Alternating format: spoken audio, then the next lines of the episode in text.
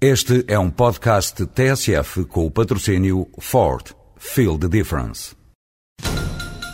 Estamos a acompanhar a grande manifestação que juntou mais de 2 mil pessoas no Rocio. Desde trabalhadores de empresas de mudanças até trabalhadores de transportadoras, todos se manifestam felizes pela eleição da Ford Transit como comercial do ano.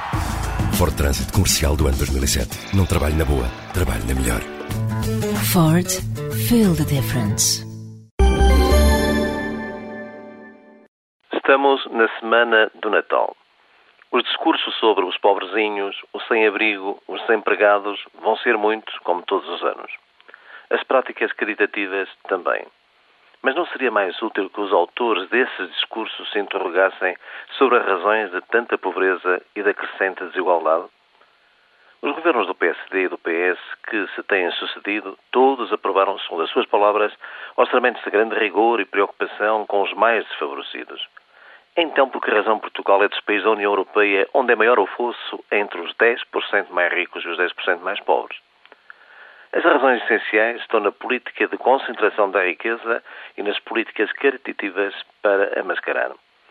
Depois de grande pressão dos sindicatos, o Governo aprovou um valor para o salário mínimo nacional acima da inflação, o que foi positivo, embora ainda estejamos a milhas da vizinha Espanha e dos outros países da União Europeia. Mas quando se tratou de atingir os grandes interesses, mostrou de que lado está. Dois exemplos de milhões de euros. A fixação dos preços dos medicamentos em Portugal é feita em função do preço médio da venda ao público na Espanha, França, Itália e Grécia. Ora, os 100 medicamentos mais vendidos em Portugal têm preços que são, em média, 18% mais elevados do que os praticados nesses países, com um custo adicional de 203 milhões de euros, em flagrante violação do estipulado.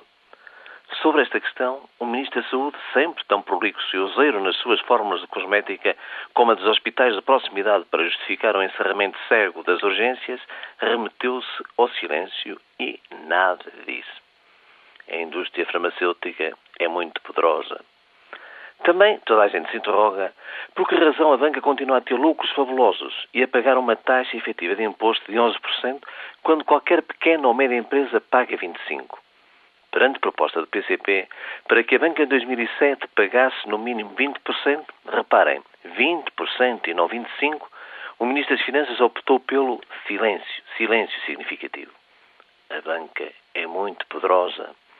Por isso, não falta matéria-prima. Pobres, desempregados, sem abrigo, para os discursos de boa consciência e as práticas caritativas. Mas não seria melhor que os cidadãos, em vez de dependerem da caridadezinha, tivessem direito a uma partilha mais justa da riqueza criada?